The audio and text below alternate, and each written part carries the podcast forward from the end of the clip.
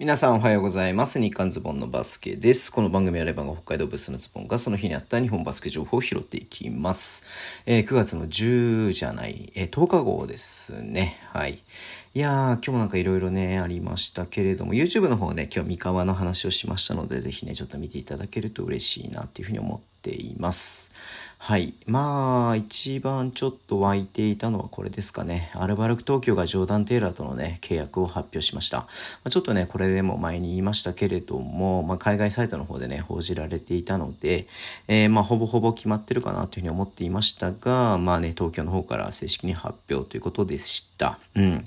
まあ、テイラーね、もちろん、あの、アルバルクに、アルバルクじゃない、えっと、レバンガにね、昨シーズンいましたんで、まあ、すごくよく知ってる選手ですし、うん。で、まあね、あの、ジョーダン・セオドワというね、えっ、と、アルバルクに新規加入だ予定だった選手が、はい、え、メディカルチェックでね、問題があったということで、えっ、とね、対談という形になりましたけれども、まあね、まあ日本で、まあもともとプレイしていて、えー、で、まあポイントガードらしいポイントガードとしてはね、やっぱり、えー、テイラーっていうところで言うとね、まあテイラーっていうか他に、まあ、ライスっていうね、選択もあったかなっていうふうに思ったりとかもしますけれども、はい。まあテイラーに白羽の矢が立ってテイラーが契約ということになりました。うん。まあ、セオドアに比べるとちょっとスコアリングガードといいますか、まあ、得点能力のね、高い選手でね、もちろんパスも上手いですし、ピックも上手いですし、うん。まあ、すごく相手にするには怖い選手だなというふうに思ってますけれども、はい。まあ、このね、えっ、ー、と、カーク、ロシタ、えっ、ー、と、サイズというね、え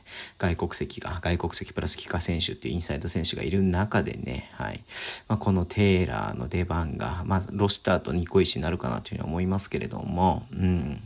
まあ、怖い存在になってくるだろうなって思いますよね。うん。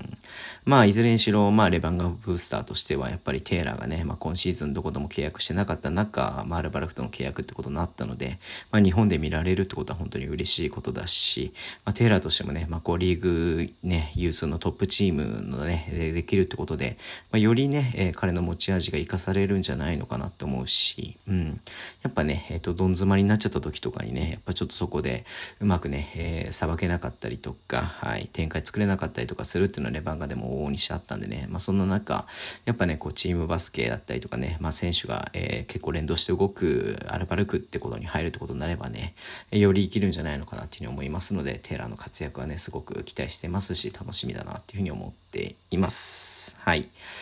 で、えー、あともう一つ契約関係で言いますと、富山グラウジーズがね、えー、ドワイト・ラモスというね、えーと、フィリピン人の選手と契約しました。アジア特別枠ですね。はい。まあ、この選手もね、あのーえっ、と、大学でなんで、えっ、と、プロキャリアはないと。はい。ただね、えっ、と、2020年からフィリピンの代表として、えー、活躍してる、活動してる、活動してる、活躍している、まあ、選手ということで、まあ、フィリピンのリーグの中、国の中でもね、かなり有力な選手の一人なんじゃないのかなというふうに思います。うん。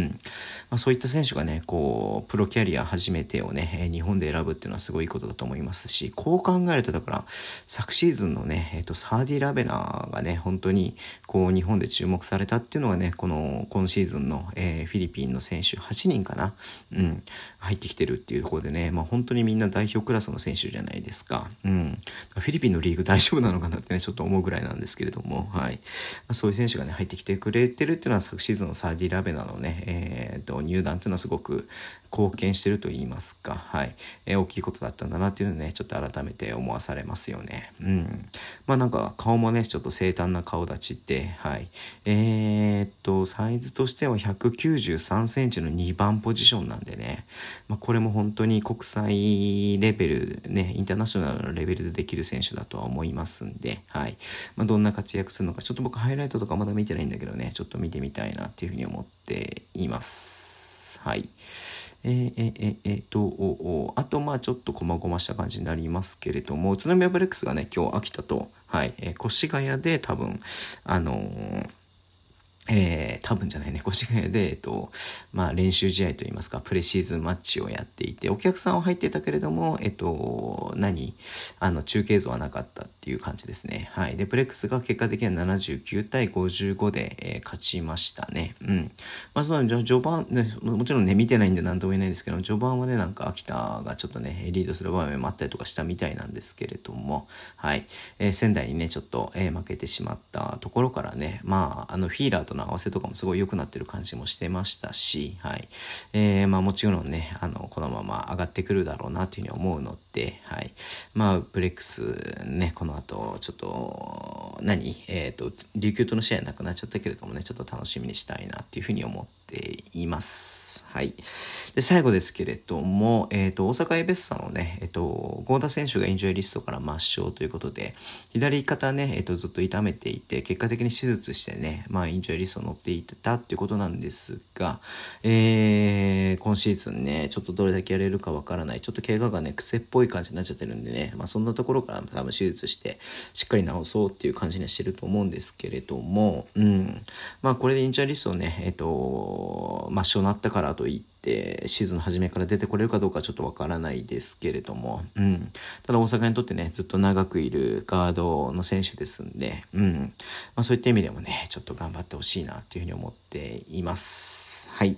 えー、そんな感じでね、ちょっと今日はにさせていただきます。Twitter でも情報発信します。ぜひお願いします。YouTube ね、毎日配信しています。明日はね、プレシーズンのことやりますんで、えー、またよろしかったらね、ご参加いただければ嬉しいです。ラジオトークのアプリで聞いてる方はボタンを押してください。では今日もお付き合いいただきありがとうございます。それでは、いってらっしゃい。